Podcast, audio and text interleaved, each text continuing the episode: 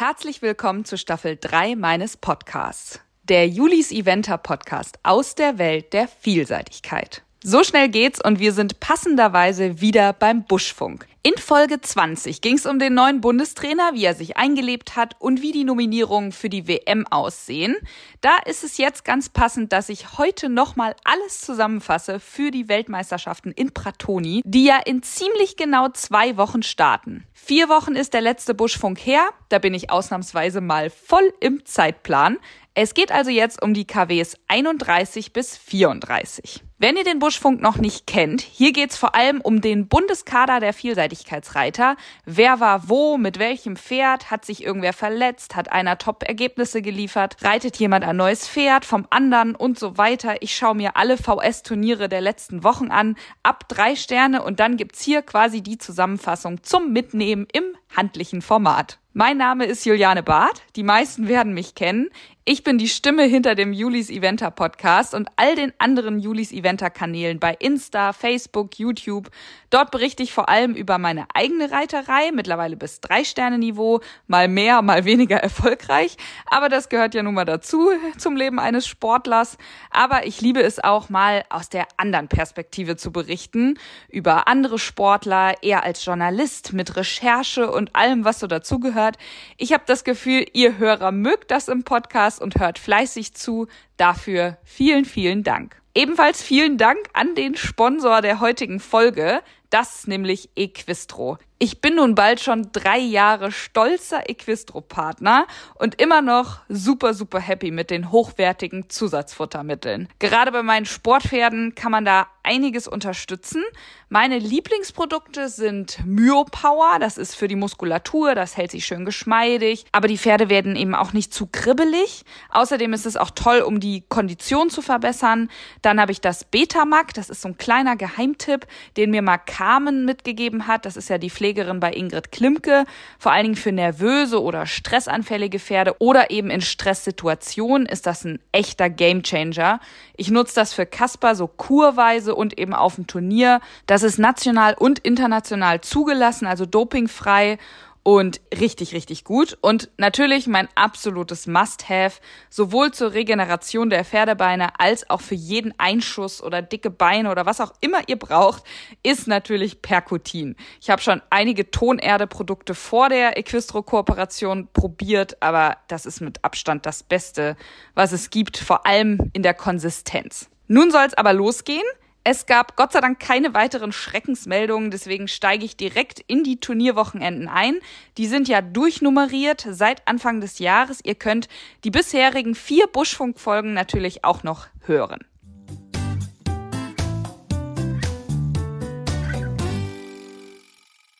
Wir fangen an bei Wochenende 20. Das ist das erste Augustwochenende, 5. bis 7. August. Das Wochenende stand ganz im Zeichen der Ponys, denn es war Pony-Europameisterschaft in Stregom und unsere deutschen Kids konnten so richtig gut abschneiden. Platz zwei mit dem Team, Bronze im Einzel für Merle Hoffmann und Penny Lane.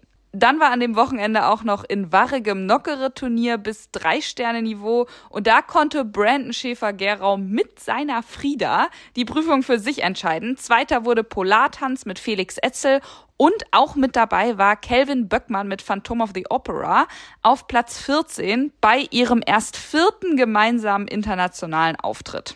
Last but not least hat auch Röhr-Turnier gemacht, zwar nur bis zwei Sterne, aber ich muss es einmal erwähnen, denn Annalena Scharf konnte mit Laguna OLD das siebte Mal in Folge gewinnen. Was ist denn das bitte für ein Ausnahmepaar? Nun Wochenende 21, 12. bis 14. August. Endlich war es soweit, das große Turnier in Harras de Pin und damit auch die letzte Sichtung für die Weltmeisterschaften stand an. Es gab rege Beteiligung an diesem französischen Turnier. Alle wollten gefühlt nochmal zeigen, was sie können und außerdem war es ja auch ein Nationenpreis. In der deutschen Mannschaft war jetzt nicht unbedingt die erste Garde, aber das gibt ja auch den Nachwuchstalenten mal die Chance und sie haben bewiesen, dass sie es können. Sie haben nämlich gewonnen und zwar mit Alina Dibowski, Marlin Hansen-Hottop, Sophie Leube und Nico Aldinger. Im Einzel hat dann Michael Jung gewonnen, Alina wurde sogar Dritte, Julia Krajewski wurde Fünfte, aber auch alle anderen Kandidaten auf der Longlist zeigten sich super fit und munter. Sandra wurde Zehnte, Dirk Neunter, Christoph Wahler Achtzehnter. Also bei über 110 Startern waren das doch ziemlich gute Ergebnisse. Acht Deutsche unter den Top 20. Ich finde, das kann sich sehen lassen. Und das lässt auch hoffen für die WM. Und am Sonntagabend gab es dann schon direkt die Shortlist-Nominierung, über die ich ja mit Peter Thomsen schon in einem gesonderten Podcast, also in der letzten Folge, gesprochen habe, falls ihr sie noch nicht gehört habt. Ich werde das hier aber trotzdem zum Schluss einmal aufführen und zusammenfassen. Parallel war an diesem Wochenende auch in Bad Harzburg Turnier, Intro bis drei Sterne. Dort sind die Ergebnisse tatsächlich ein bisschen schwer zu bewerten, weil in der drei Sterne waren es nur 18 Starter. Vier davon sind im Gelände ausgeschieden. Sieben haben vor dem abschließenden Springen zurückgezogen, also haben am Ende halt wirklich nur sechs beendet, also ein Drittel. Gewonnen hat Hanna Knüppel mit Levinho, ich weiß insgesamt aber nicht genau, was da los war. Ich war selber ja nicht vor Ort, habe aber gehört, dass der Boden durch diese lang anhaltende Hitze, wogegen man ja einfach gar nichts machen kann als Veranstalter, sehr, sehr trocken und dadurch hart war und die Lochmaschine anscheinend sogar kaputt gegangen ist bei dem Versuch. Sie haben es ja versucht, den Boden aufzulockern, aber da gab es irgendwie Schäden. Wochenende 22 war der 19. bis 21. August. Gleich mehrere Turniere, die sich leider dort überschnitten haben an dem Wochenende. Zum einen das wunderschöne Turnier in Belgien Avil und eins der schönsten in Deutschland in Hambach. Ich hoffe, dass nächstes Jahr diese Überschneidung nicht mehr stattfindet. Starten wir erstmal mit Avil mit den Ergebnissen. Da war ein weiterer Nationenpreis, zu dem auch Ingrid Klimke wieder ihre Sienna vorstellen wollte.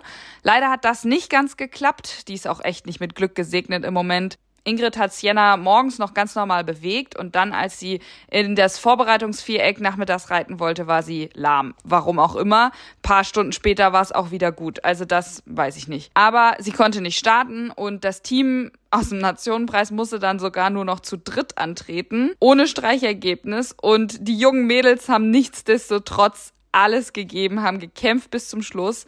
Anna Vogel, Emma Brüssau und Johanna Zantop. Die hatten nicht ganz so glückliche Dressuren, aber sie holten im Springen und Gelände dann richtig auf und konnten damit dann noch Silber holen hinter Belgien. Das ist echt ein mega Ergebnis.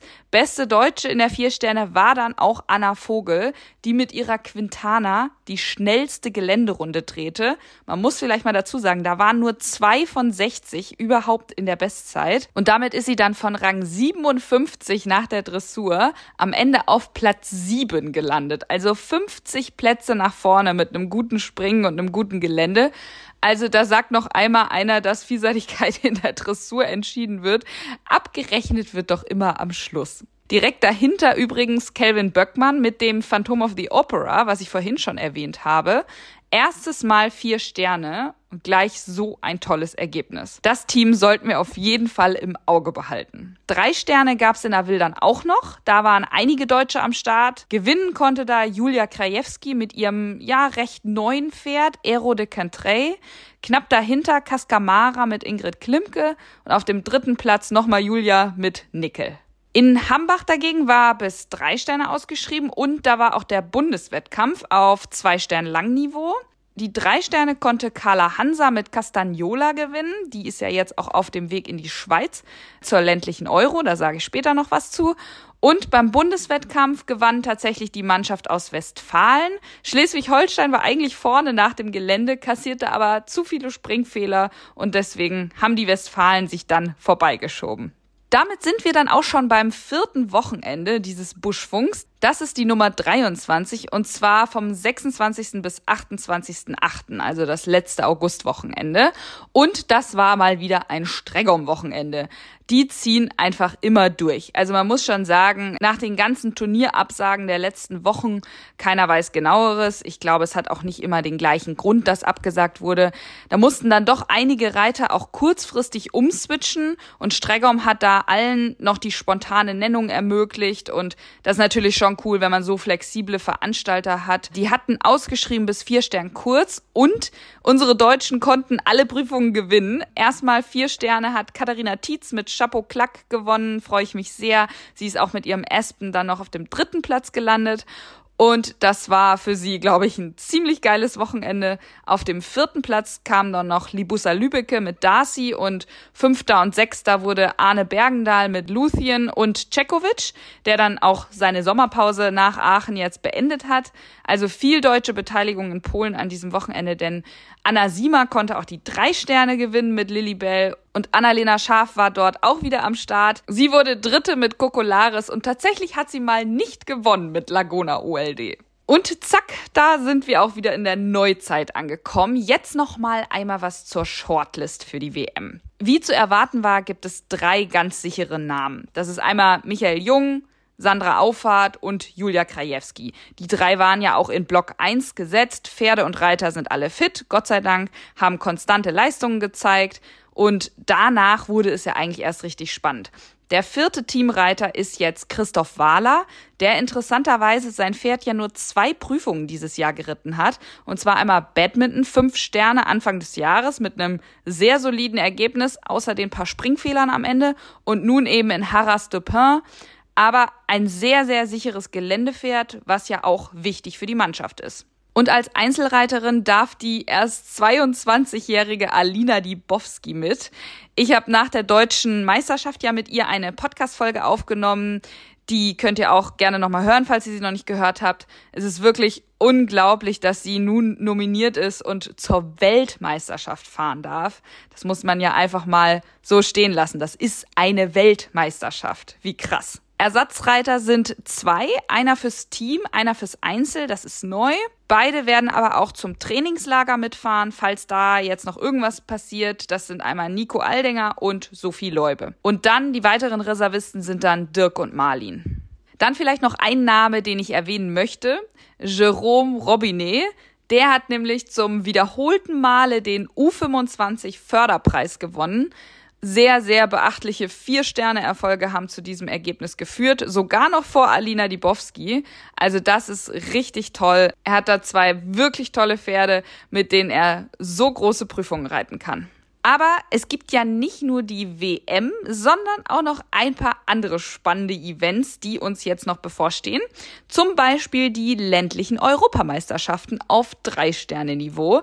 Die sind an diesem Wochenende in der Schweiz, also jetzt Anfang September, dieses Wochenende. Die acht Jungs und Mädels sind bereits in Lausanne angekommen, habe ich gesehen auf Instagram, hatten jetzt einige Tage Trainingslager vorweg und mit dabei sind dieses Jahr Elisa Abeck, Nikolas Goldbeck, Anna Haag, Carla Hansa, Konstantin Harting, Brandon Schäfer-Gerau, Nele Spiering und Linus Weiß. Ich habe jetzt die Pferdenamen erstmal weggelassen, weil da habe ich mich dreimal versprochen und das war mir zu kompliziert. Aber ihr könnt wirklich auf Instagram das ganz gut verfolgen auf Team Germany 2022. Da gibt's immer mal so ein paar Behind the Scenes, wie sie aufschlagen, wie das Training war und so weiter, was für Sponsoren dabei sind. Ich bin gespannt, drücke dem Team natürlich total die Daumen, aber ich glaube auch, dass die bestens aufgestellt sind mit so guten Reitern weiter. Die haben teils schon drei Sterne gewonnen und schade ist nur, soweit ich weiß, gibt's keinen Livestream. Aber das ist natürlich für normale Veranstaltungen auch kaum finanzierbar. Das ist übrigens die ländliche Euro, die vom letzten Jahr durch Corona verschoben wurde. Das heißt, nächstes Jahr gibt's auch eine ländliche Euro. Normalerweise sind die ja nur alle zwei Jahre. Dann ist dieses Wochenende tatsächlich auch der große Fünf-Sterne-Klassiker in Burley. Ich habe einmal nachgeschaut, da gibt's aber tatsächlich keine deutsche Beteiligung. Ganz viele Briten und naja, noch ein paar andere Länder natürlich, aber kein Deutscher, der dahin fährt. Auch dieses Wochenende, also wie immer ist viel los, sind die Bundeschampionate in Warendorf. Für alle jungen Pferde ja eine sehr große Bühne. Ich habe gelesen, da sind über 1000 Nennungen dieses Jahr. Das verspricht auf jeden Fall ein sehr, sehr spannendes Wochenende zu werden. Clip My Horse überträgt da die ganzen Prüfungen auf ihrer Webseite. Und dann am Wochenende nach Pratoni, also in zwei, drei Wochen, finden dann auch die deutschen Amateurmeisterschaften in Münster statt. Super cool, sogar, dass Dressur- und Springreiter zusammen mit den Vielseitigkeitsreiter da sind. Und im Herbst gibt's dann natürlich noch die Klassiker wie Buccolo und Lyon als Weltmeisterschaft der jungen Pferde. Ganz rum ist die Saison also noch nicht.